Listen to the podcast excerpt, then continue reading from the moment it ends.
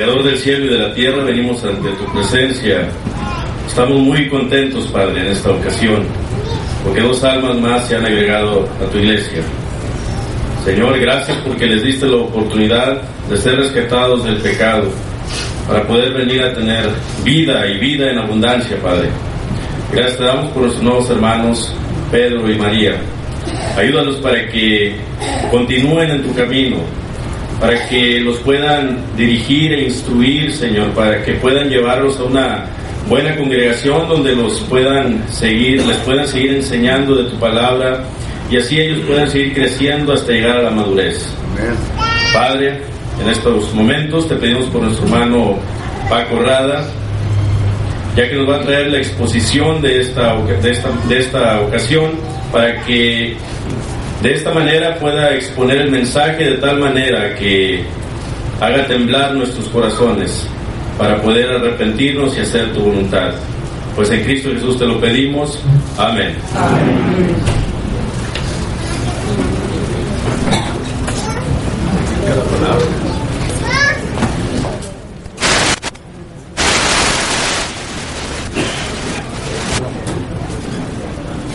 Muy bien, hermanos. ah,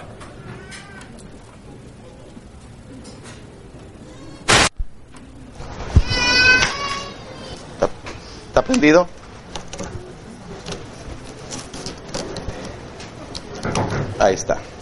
Muy hermanos, le doy gracias a Dios por la oportunidad de, entrar de emergente en estas actividades, hermanos, y ha sido siempre un placer estar compartiendo con la iglesia aquí en, en, ah, Vizcaya y en, Matamoros en, en general, hermanos. Y nuestra clase en esta ocasión tiene que ver, hermanos, con ah, una familia saludable. Si usted considera los temas que se trataron en es- durante este día, son temas es- estremecedores, hermanos, en cuanto a la inmoralidad que impera en nuestra sociedad, que ya es pan de cada día, que ya hasta en cierta forma nos venimos acostumbrando a escuchar eso fuera y desafortunadamente también ya dentro de la iglesia del Señor. Entonces, hermanos, ah, ante una circunstancias como estas, hermanos, ante un contexto de inmoralidad como este, el que hemos estado estudiando, imagínense temas como la lujuria, como la fornicación, como el adulterio, hermanos, ah, como la homosexualidad. ¿Qué necesitamos, hermanos? Y es que en realidad eh, ah, los fundamentos, hermanos, de la familia parecen colapsarse, hermanos.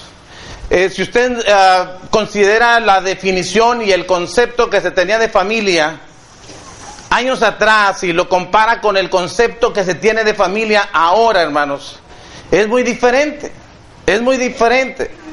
Ahora el hermano Edilfonso nos hablaba de hombres con hombres y mujeres con mujeres y además, hermanos, adoptando hijos, haciendo una familia.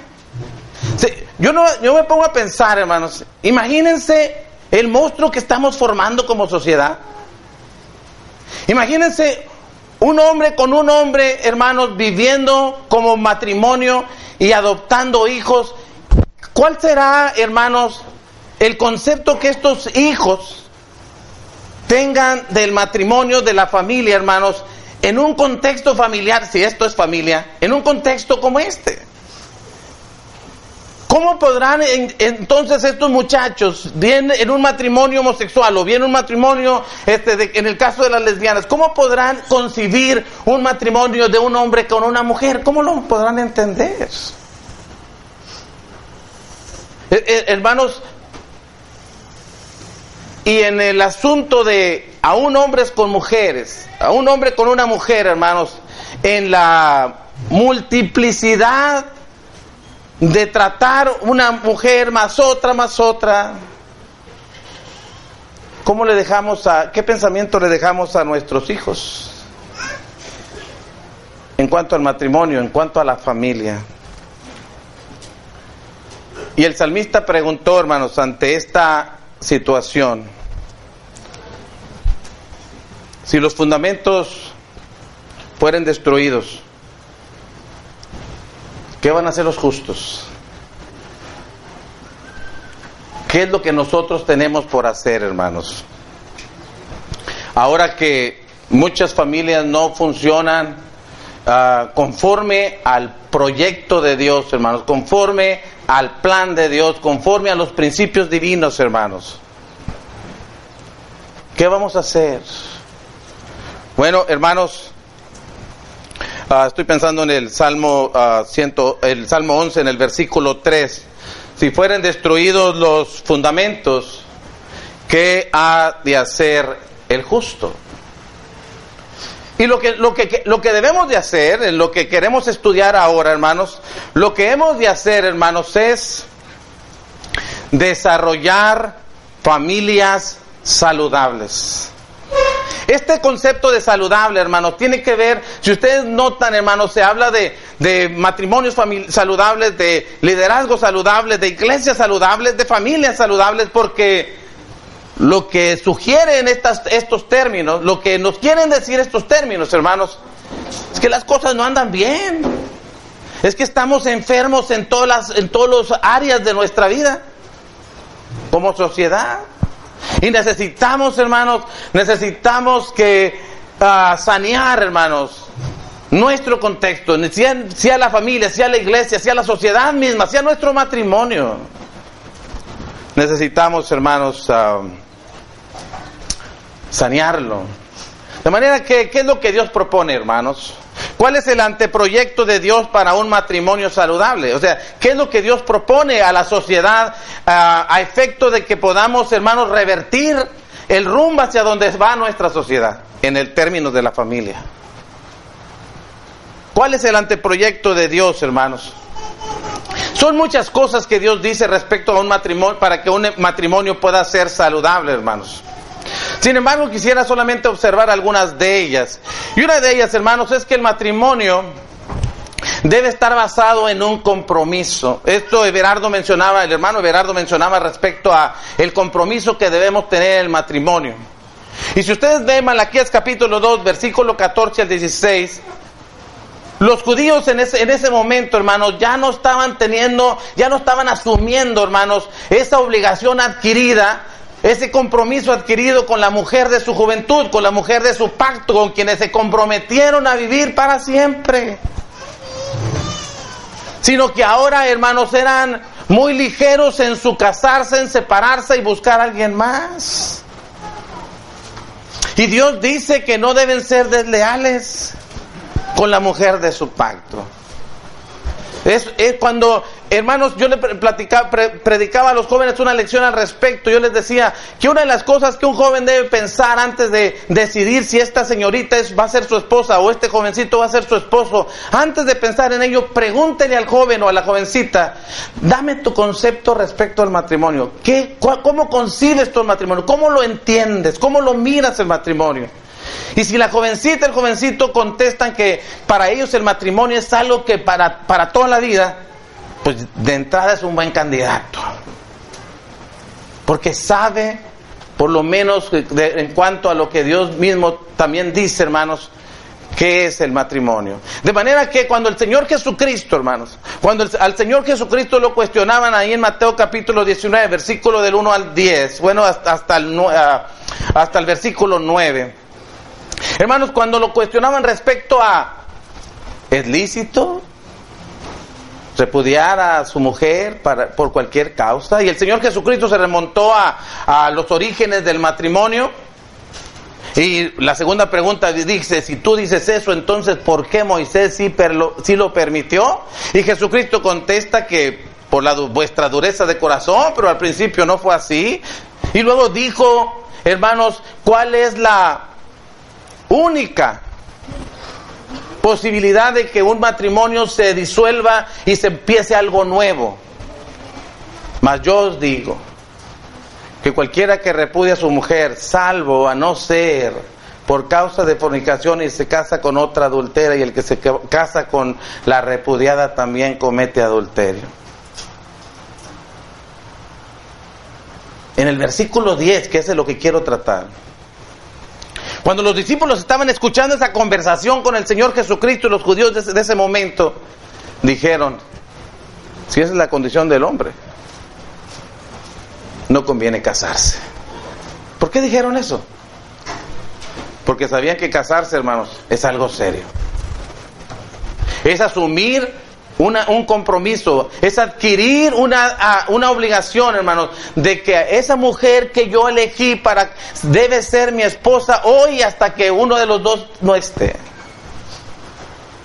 No, no, no, miro el, el, divorcio como una opción, esa, esa es la mentalidad que debemos tener. lo entendieron los, los discípulos del Señor Jesús. Entonces es cierto, hermanos, ah, debemos pensar así, hermanos, a efectos de que podamos tener un matrimonio saludable. Esto, hermanos, es adquirir una responsabilidad que asumo, acepto y voy a hacer mi esfuerzo por eh, eh, cumplirla. Con esto, así podemos, hermanos, empezar un matrimonio saludable. Pero también, hermanos, uh, Permítame que no entiendo yo esto. Pero también, hermanos, cada uno debe ocupar su función y respetar la función del otro.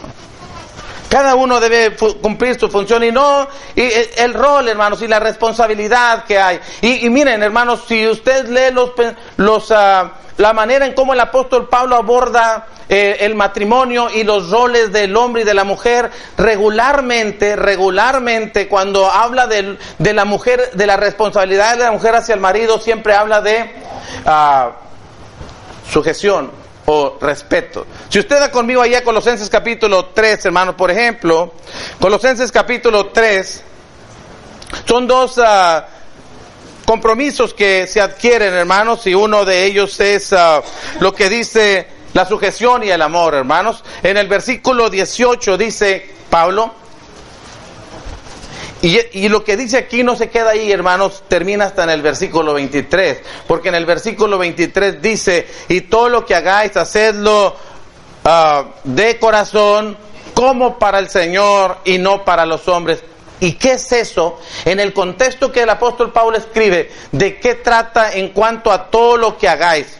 Todo lo que hagáis. Bueno, lo, lo que, hermanos, cómo nos relacionamos, hermanos, cómo funciona eh, nuestro matrimonio y cómo cumplimos nuestro rol en el hogar. En el caso de las casadas, dice en el versículo 18, están sujetas a vuestros maridos. ¿Cómo? ¿Cómo? La sociedad lo sugiere, no. ¿Cómo la cultura lo impone? No. Las casadas estén sujetas a vuestros maridos como conviene al Señor. Esto es conveniente, hermanas, desde la perspectiva de Dios. Pero por el otro lado, así como hay una sujeción, también hay una, una responsabilidad de amar. Y dice el versículo 19, maridos, amad a vuestras mujeres y no seáis ásperos con ellas. No seáis ásperos con ellas, trátela con amor. Entonces, cuando eh, el, el, hombre, hermanos, ama a su mujer, para la mujer no es difícil sujetarse a su marido. Cuando la mujer se sujeta a su marido, no es difícil para el hombre amar a su mujer. De manera que estas dos, estas dos responsabilidades se encuentran, hermanos, y embonan perfectamente y hacen de este matrimonio un ambiente, una atmósfera saludable donde nuestros hijos crecen, hermanos, entendiendo en el modelo que les estamos dejando de cómo es un matrimonio, lo que es una familia. No se hace difícil ni uno ni, otro cuando cada quien cumple debidamente con su ah, función, hermanos. De manera que, hermanos, Ah, podemos nosotros también notar en que en este, en este cumplimiento de roles, hermanos, en este cumplimiento de roles no debe haber competencias entre el esposo y la esposa, pues los dos juegan en el mismo equipo. No somos, eh, no, no es tu equipo contra mi equipo, sino no, no debe haber una, un combate, una lucha, una competencia, una rivalidad entre nosotros a ver quién gana. Porque jugamos en el mismo equipo. Estamos en la misma empresa. Tenemos el mismo propósito. Entonces, cuando estamos haciendo eso, hermanos, los, el, nos dirigimos hacia mantener ese, matrimonio saludable. Y, hermanos, sobre todas las cosas, dijo el apóstol Pablo a los Colosenses en el capítulo 3 y en el verso uh, 14, sobre, todas estas cosas, después de hablar de muchas virtudes muy valiosas en la vida del cristiano, después de hablar de muchas virtudes, que, que deben, hermanos, observarse en nuestro diario vivir y relacionarnos con los demás, el apóstol Pablo dice sobre todas estas cosas como algo muy importante, vestidos de amor, que es el vínculo perfecto. Vestidos de amor, que es el vínculo, es el que embona, es el que une, hermanos. Cuando el apóstol Pablo escribe esta, eh, esta, esta carta a los colosenses, hermanos, había esclavos en la iglesia, había du dueños de esclavos en la iglesia, había también en el, judíos en la iglesia, había gentiles en la iglesia, había hombres, había mujeres. Sin embargo, el amor hacía que esclavos y amos, que judíos y griegos, que hombres y mujeres pudieran encajar perfectamente. Ese es el amor, el, el, amor que todo lo puede, hermanos. Los todos del amor que dice 1 Corintios capítulo 13, versículo 7. Los todo, el, lo, puede hacer todo, todo lo cree, todo lo puede, todo lo soporta, todo lo sufre está dispuesto a todo por lo que ama. Entonces, mis hermanos, eso puede, puede producirnos matrimonios saludables, hermanos. Ese es el anteproyecto de Dios, es lo que Dios propone. Si alguien realmente quiere lograr de su matrimonio algo que sea saludable para, hermanos, uh, su propia familia. Porque recuerden que el hogar, hermanos, es uh, un refugio, hermanos, a todas las tormentas que tenemos en la vida. Llegar, llegar a la casa es como el mejor lugar para llegar. De manera que, hermanos, de, para que nuestros hijos, hermanos, deseen estar, el esposo quiera llegar y la esposa que desee recibirlos o estar también, hermanos, debe haber una atmósfera como que la que Dios nos está presentando. Pero también, hermanos, Criando hijos saludables es algo importante que debemos también tomar en cuenta. ¿Cómo podríamos nosotros también no solamente fortalecer los lazos, los vínculos matrimoniales y cumplir nuestro rol y todo aquello? Pero también, hermanos, ¿cómo podemos criar hijos saludables psicológicamente, hermanos, saludables espiritualmente, hermanos, saludables en cuanto a cómo entienden la vida, cómo entienden la familia, cómo entienden el mundo, hermanos, desde el punto de vista de lo que han visto en su propia casa. Lo que han visto en su propia casa. De manera que, hermanos, una de las cosas que se, recomienda a Dios, hermanos, es, manda más que recomendar, Uh, uh, es que los hijos deben ser provistos, hermanos, de enseñanzas, de ejemplo y de disciplina. Debe haber enseñanza, debe haber ejemplo, hermanos, de parte nuestra y debe también haber, hermanos, una medida de disciplina en cualquier edad que nuestros hijos tengan, hermanos. Debe haber, claro, en la medida que van creciendo, las disciplinas se van enfatizando más y, se, y van aumentando más, pero siempre debe haber, hermanos, una medida de disciplina en nuestros hijos. Dios dijo en su palabra, Dios dice en su palabra, ¿qué hijo es aquel a quien el padre no disciplina? Y luego dice, ¿para qué sirve la disciplina en Hebreos capítulo 12, versículo 11? 10 y 11. Y quisiera leer Proverbios capítulo 13, hermanos, en el versículo 24. Proverbios capítulo 13 en el versículo 24 respecto, hermanos, a, a esto que estamos hablando de la disciplina, de la corrección. Dice el versículo 24 el que detiene el castigo a su hijo, bueno, el que detiene el castigo a su hijo aborrece. A veces tenemos mal, eh, tenemos invertidos los valores, hermanos. Porque le amo, me duele mucho disciplinarle y, me limite el amor que le tengo. No puedo hacerlo. Bueno, eh, Dios dice, si le amas, entonces debes expresarlo enseñándole, corrigiéndole, ah, disciplinando. De lo contrario, Dios no mira, por lo menos Dios no mira que, le, que la amamos a nuestros hijos. Mas el que ama, dice, desde temprano lo corrige. Desde temprano lo corrige. De manera que, hermanos, ah, siempre con medida, siempre con sabiduría, siempre de acuerdo a la edad del niño y siempre para enseñanza de él, educación de él, no para descargar mi enojo, mi ira, mi frustración, sino para edificación de él mismo, debemos, hermanos, ah, no privarnos de esa responsabilidad que tenemos y esa necesidad que nuestro hijo tiene, aunque no la no, la- no lo entiende así, pero de ser instruidos. Además, hermanos, es necesario que podamos enseñarles, hermanos, a tomar decisiones eh, desde temprana edad. Les forjamos un carácter, hermanos, cuando les enseñamos a tomar decisiones.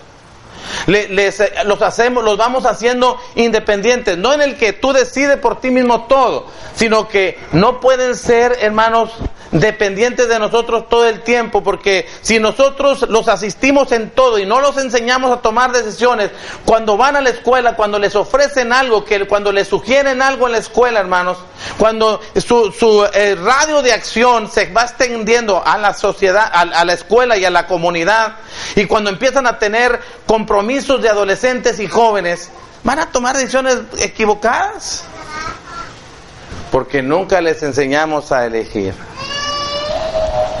y a elegir bien, a considerar, a ser analíticos, ¿por qué lo voy a elegir? ¿Qué opciones tengo? ¿Qué consecuencias hay en lo que yo voy a elegir? Antes de decidir, antes de decidir. Se dice, por ejemplo, hermanos, que cuando, si usted lleva a, a, a la tienda a su hijo y le dice, agarra lo que quieras. Oye, tiene delante de él un mundo de cosas y, y- hermanos, quiere todo. Y si usted le dice así como, agarra lo que quieras, usted le está dando, no le está dando opciones, le está diciendo, lo que tú quieras es tuyo. Cuando él sale con esa mentalidad, hermanos, cuando llega a la escuela, llega pensando a hacer lo que yo quiero, a elegir lo que yo quiero. Y cuando se llega a la a la juventud, cuando cuando llegan cuando llegan las decisiones cruciales de con quién me voy a casar, qué voy a hacer de mi vida, qué voy a estudiar, llegan a los 20, 23, 25, 27 y les preguntas, ¿qué quieres ser tú? No sé. ¿Por qué? Porque en cierta medida fracasamos en enseñarles a tomar decisiones. No tienen carácter, no saben decidir. Oh, hermanos, eligen mal. Y es lo que Josué les estaba diciendo al pueblo de Israel. Ah, elijan qué es lo que van a hacer ustedes. Hay, hay, hay, hay opciones y ustedes sabrán de tomar la que mejor ah, consideren que es conveniente. ¿Qué es lo que van a elegir? De manera que, hermanos, en vez de decirles, agarra lo que quieras, es, ah, tienes tres opciones. Y de esas tres opciones, escoge una. Una de las tres. No es que yo quiero y es, no, sí, tú quieres mucho, pero tienes para elegir de estas tres cosas. Por, decir, galletas, dulces o, sabritas. Pero es que yo quiero sabritas, una de tres cosas. No es como usted, ay, qué, duro, qué malo. No, no, es, no es eso. Ay, qué codo, cómprale todo. Para eso soy, es, mi nieto, los abuelos. Pero,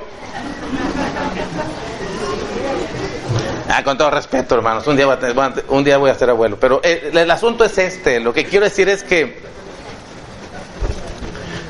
no es asunto de ser codo o, no, o no quererle comprar. El asunto es enseñarlos a elegir, hermano. Por eso quiere a ella y a ella y a ella, a él, a él y a él. Porque no sé a cuál quiere escoger. Entonces, hermanos, el, y, o quiere todo o no quiere nada porque no sabe qué hacer. No tiene carácter para elegir. Y no tiene carácter para decir no a algo. No tiene carácter para decir sí a lo que es correcto, no a lo que no debe hacer. Y no importa lo que piense, no, esto no es lo que no, no, no lo debo hacer. Yo lo tengo claro, lo tengo definido. Y, José nos enseña eso, jóvenes. José nos enseña, tengo claro lo que debo hacer. La opción es perfecta, las posibilidades de una experiencia a, mi edad es perfecta, pero sé que quiero y no lo voy a hacer. ¿Entiende, hermano? Entonces, ah, se trata de eso. Al mismo tiempo, hermanos, debe desarrollar valores de amor y respeto a Dios, hermanos, a su palabra, la iglesia y la familia. Hermano Larry White en, los, ah, sus estudios respecto al hogar cristiano sugiere ah, que llevemos a nuestros hijos a visitar hermanos y que invitemos a hermanos a, que nos visiten para que nuestros hijos vayan aprendiendo a socializar con la iglesia. A socializar con la iglesia. Que, que, aprendan, hermanos, a, a recibir visita y saber atenderlos y saber conducirse cuando Él les visita. En cualquier parte. Formación, educación, para cuando llegan a ser adultos hermanos. los valores son importantes, valores espirituales, valores morales, valores de la familia, hermanos, el respeto a los padres, el respeto a Dios, el respeto a los hermanos, el orden, la disciplina en las reuniones de la iglesia, el saber a qué venimos, todo eso tenemos que enseñárselos. Para que nuestros hijos crezcan con esos principios, hermanos. Y mañana sabrán elegir. Y elegir bien.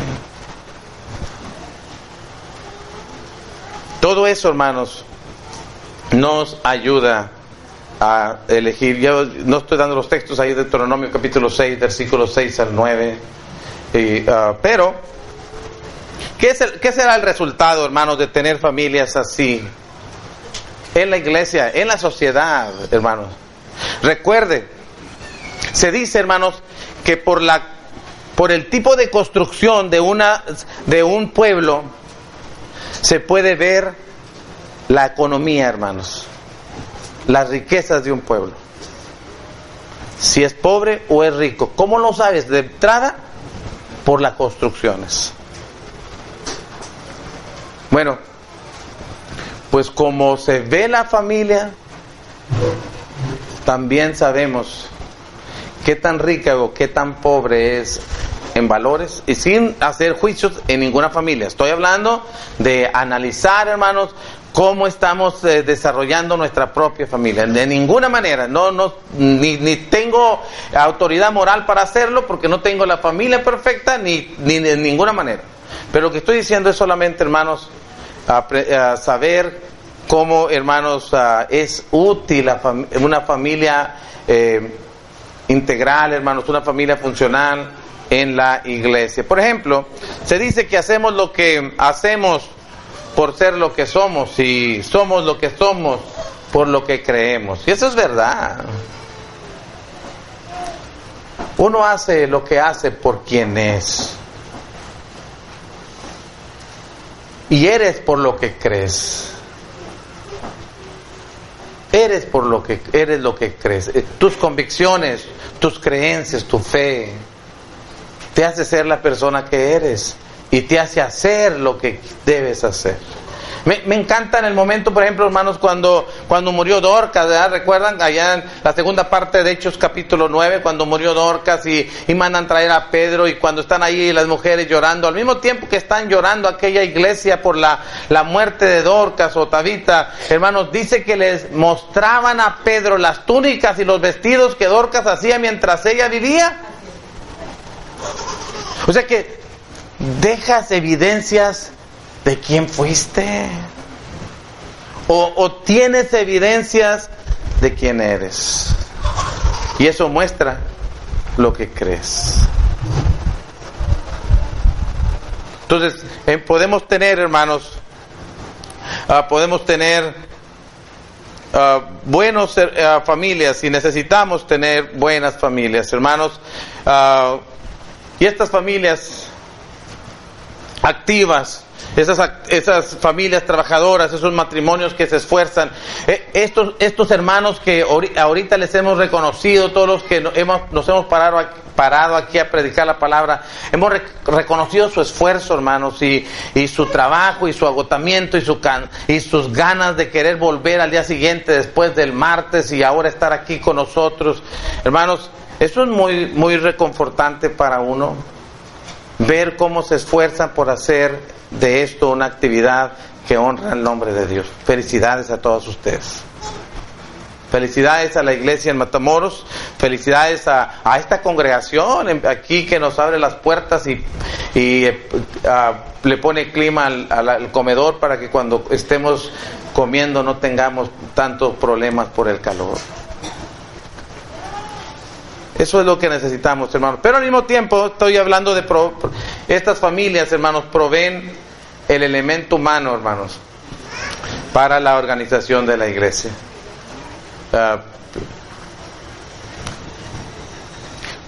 ¿cuál, ¿Cuáles son las limitaciones que tenemos para que en México y aún en Estados Unidos entre las iglesias de habla hispana no tengamos ancianos, no tengamos diáconos? ¿Cuál es la limitante? ¿Desconocemos qué dice la Biblia? No creo. Ah, falta de disposición, ¿no será que tiene que ver también con matrimonios fuertes, familias estables, hijos fieles?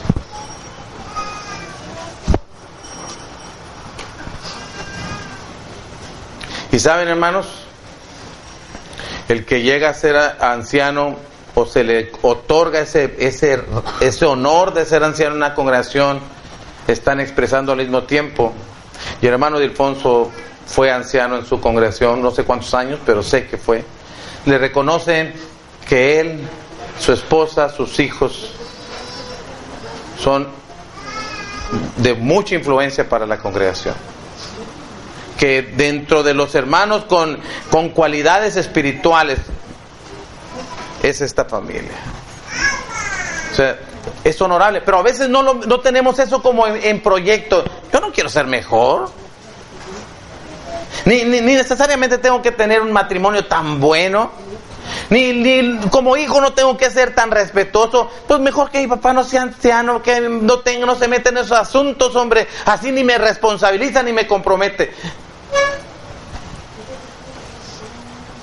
A veces, hermanos, también la mediocridad espiritual no nos va a llevar muy lejos.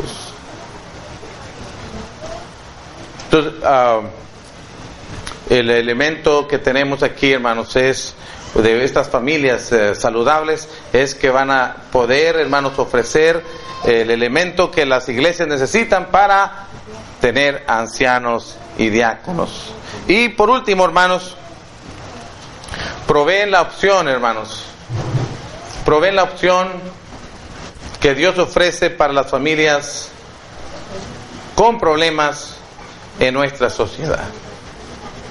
El apóstol Pablo decía a los filipenses desde el capítulo 2, en el versículo 12, que, ah, que se ocupen de su salvación con temor y temblor, y el verso 13, que Dios produce en nosotros el querer como el hacer por su buena voluntad, y luego que por lo que Dios hace, pues entonces hagamos todo sin murmuraciones ni contiendas, y en el versículo 15 dice, para que seáis luminares en el mundo. En medio de una generación maligna y perversa. Mire, Mire la opción que Dios tiene para la sociedad. Somos nosotros las familias cristianas. Somos nosotros. No hay otra opción. Si, si como familia nosotros hermanos no somos luz para la, la comunidad en donde vivimos, Dios, no, no hay otra opción para Dios. lo que Dios tenga para esta sociedad. Somos nosotros. De manera que, hermanos, busquemos sanear nuestras familias y aceptar ese proyecto ese, o ese anteproyecto, eso que Dios sugiere, hermanos, esos principios divinos que Dios tiene para que nosotros podamos hacer de nuestro matrimonio y de nuestra familia un lugar de refugio para nuestros hijos, donde nuestros hijos crecerán psicológicamente, espiritualmente, moralmente bien. Que Dios nos bendiga, hermanos. Que Dios nos bendiga y en medio de tantos temas tan tan incómodos como estos podamos presentar la opción una familia saludable. Dios les guarde.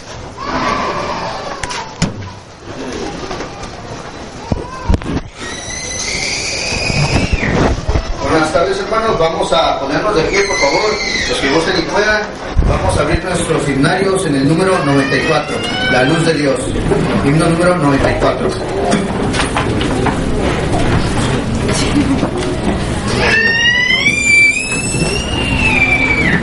Si lo tenemos, vamos a entonarlo.